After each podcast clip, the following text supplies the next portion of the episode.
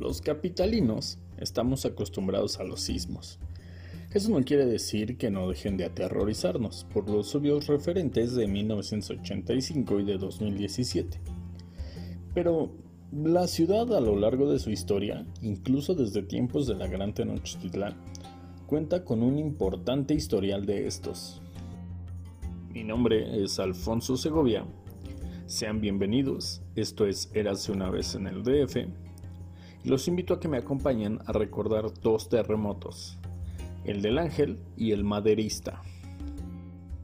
En plena madrugada del domingo 28 de julio de 1957, a las 2.43 de la mañana, mientras algunas almas nocturnas seguían de fiesta y muchas otras ya descansaban en casa, recordemos que era de sábado para domingo, por eso estaban de fiesta y bueno, a media fiesta comenzó el movimiento telúrico de 7.8 grados en la escala de Richter con epicentro en Acapulco Guerrero y que duraría nada más y nada menos que 100 segundos, cosa que causó que pues los enfiestados corrieran a las calles y pues los que estaban dormidos los alcanzaran.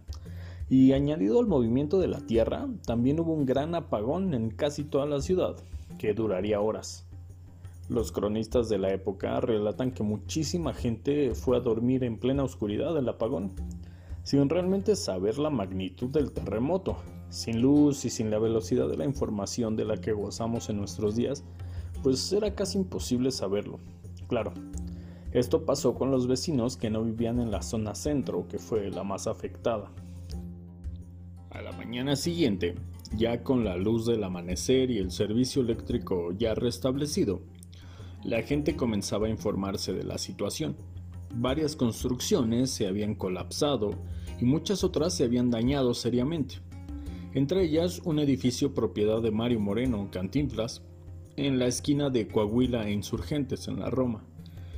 La Escuela Superior de Ingeniería y Arquitectura del Politécnico en el casco de Santo Tomás también había sufrido severos daños, y un edificio de departamentos en la esquina de Frontera y Álvaro Obregón, en donde habían quedado sepultadas varias familias.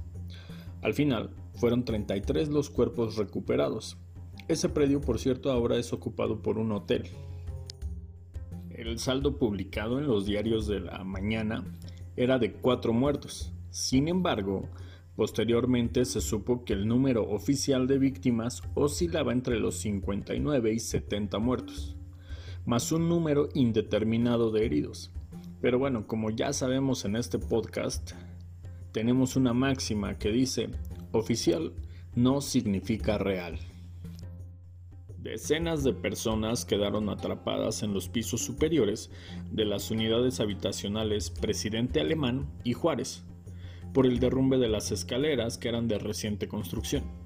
También se reportó que se vino abajo el techo de la nave central de la Merced, que por cierto en aquel tiempo estaba en construcción apenas. Varias construcciones quedaron endebles, incluidos los cines Cervantes, Colonial, Ópera, Encanto, Insurgentes, Gloria, Goya, cine del cual, por cierto, nace el icónico grito de guerra de los Pumas de la UNAM. También el cine Roble, Cineac, Titán, Majestic y Capitolio, que debieron cerrar dejando desempleadas a un número importantísimo de personas que dependían de esos trabajos. Pero sin duda, el acontecimiento que más marcó a la ciudadanía fue la caída del icónico Ángel de la Independencia. La monumental estatua de 7 toneladas y 6.7 metros de altura hecha de bronce con un fino recubrimiento de laminillas de oro, hecha por el escultor italiano Enrique Alciati y que desde 1910 yacía sobre la columna que todos conocemos. Cuando Porfirio Díaz, con motivo del centenario de la independencia, pues la postró ahí, la victoria alada que simbolizaba el fin de la conquista española. El colosal monumento cayó desde 38 metros de altura a causa del movimiento telúrico. Naturalmente al caer quedó pues totalmente mutilada. Imaginemos el impacto de los ciudadanos de aquel día, que vieron en primera plana de todos los diarios la cabeza del ángel de la independencia partido por la mitad y en el piso.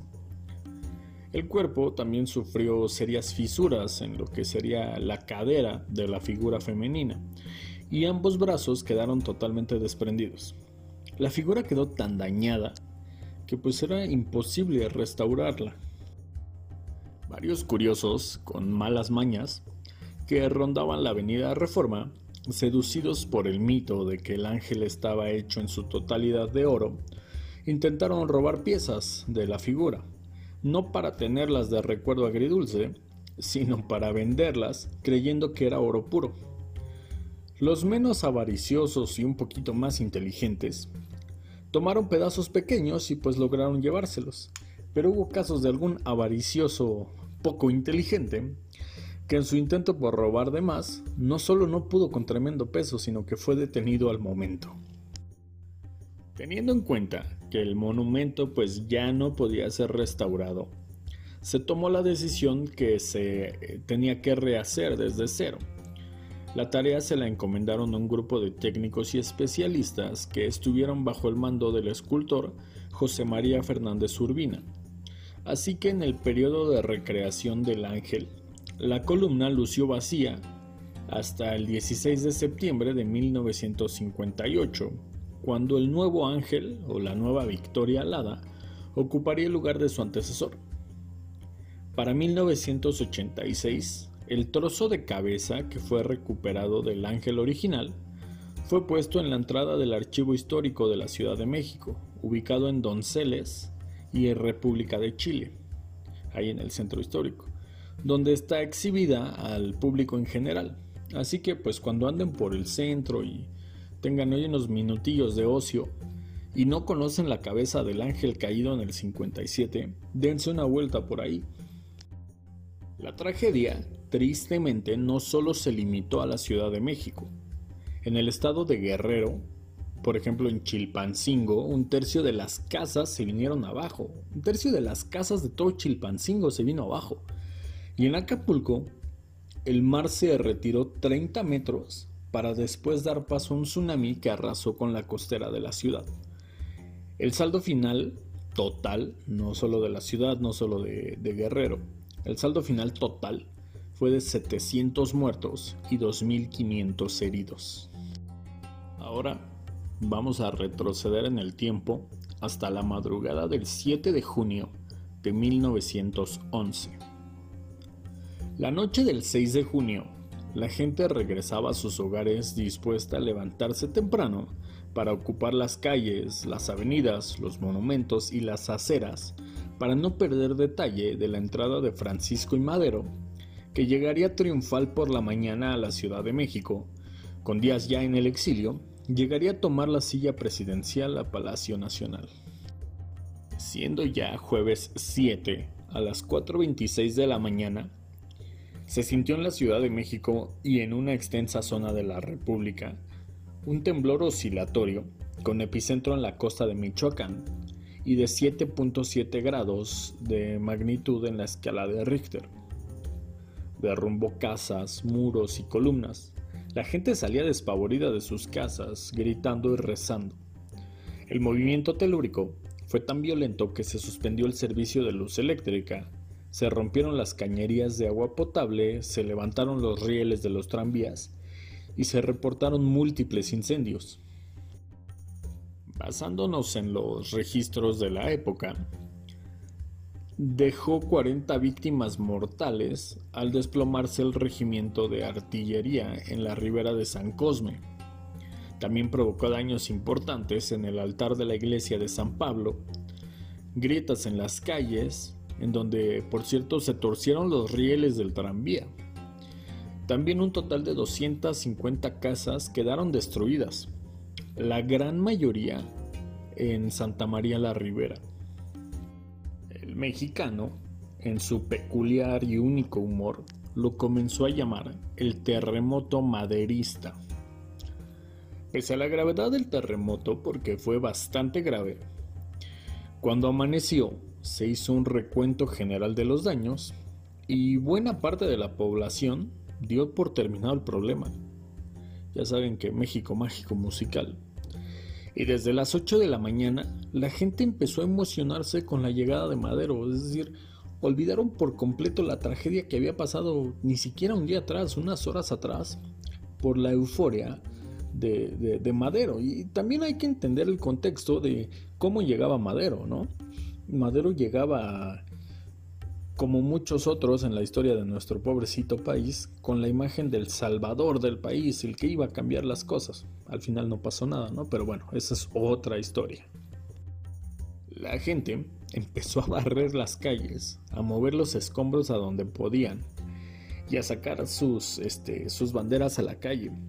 De hecho, hay una crónica que, que, si la encuentro, se los juro que la voy a poner en, en, Facebook, que narraba la llegada de Madero y que algún listillo puso en una de las, de las construcciones este, derrumbadas, no recuerdo si era una pared o una casa, pero el punto es que eran pues escombros de, la noche anterior. Y alguien pues puso una bandera. Y bueno, todo esto para recibir al, apodado prócer de la democracia. Al día siguiente, el día 8, los periódicos eh, dieron un pequeño espacio al temblor, pero, pero pequeño, ridículo. Y como les digo, había pasado horas, bueno, ahora sí ya un día atrás, ¿no? Pero la noticia de la llegada de Madero a la capital ocupó las ocho columnas. Y tristemente a la fecha pasa, ¿no? Digo, entiendo la alegría y, la importancia histórica de la llegada de Madero, caminando por la aquel entonces Avenida San Francisco, hoy conocida Calle Madero, en su honor por aquel día, que como llegó triunfal a la ciudad, históricamente pues sí es un, es un pasaje obligatorio, ¿no? Pero ¿cuántos de nosotros no ignorábamos que horas antes de esa fiesta, de esa verbena nacional, había pasado una tragedia natural? Madero arribó con éxito a la ciudad y a Palacio Nacional. Y desde entonces se acuñó la frase, el día que Madero llegó, hasta la tierra tembló. Espero hayan disfrutado de este par de crónicas de la ciudad Quiero agradecerles por el gran recibimiento que tuvo el episodio anterior del Alconazo y también a los nuevos escuchas y nuevos miembros de, las páginas, tanto de Facebook como de, como de Instagram. Muchas gracias por unirse, muchas gracias por escuchar. Y bueno, si ustedes aún no han dado su respectivo like, en Facebook la página se llama Érase una vez en el DF, tal cual como, como en Spotify. Y en Instagram se llama Érase 1 con número BES DF. Érase número 1 BES DF. Todo junto. Eh, donde estarán imágenes de este capítulo y pues de todos los anteriores. También pueden mandar recomendaciones si así lo desean, ya saben, compártanlo con sus amigos, con sus conocidos, con sus papás, sus tíos, con todo el mundo que ustedes quieran. Eso ayudaría mucho a que seamos cada vez más.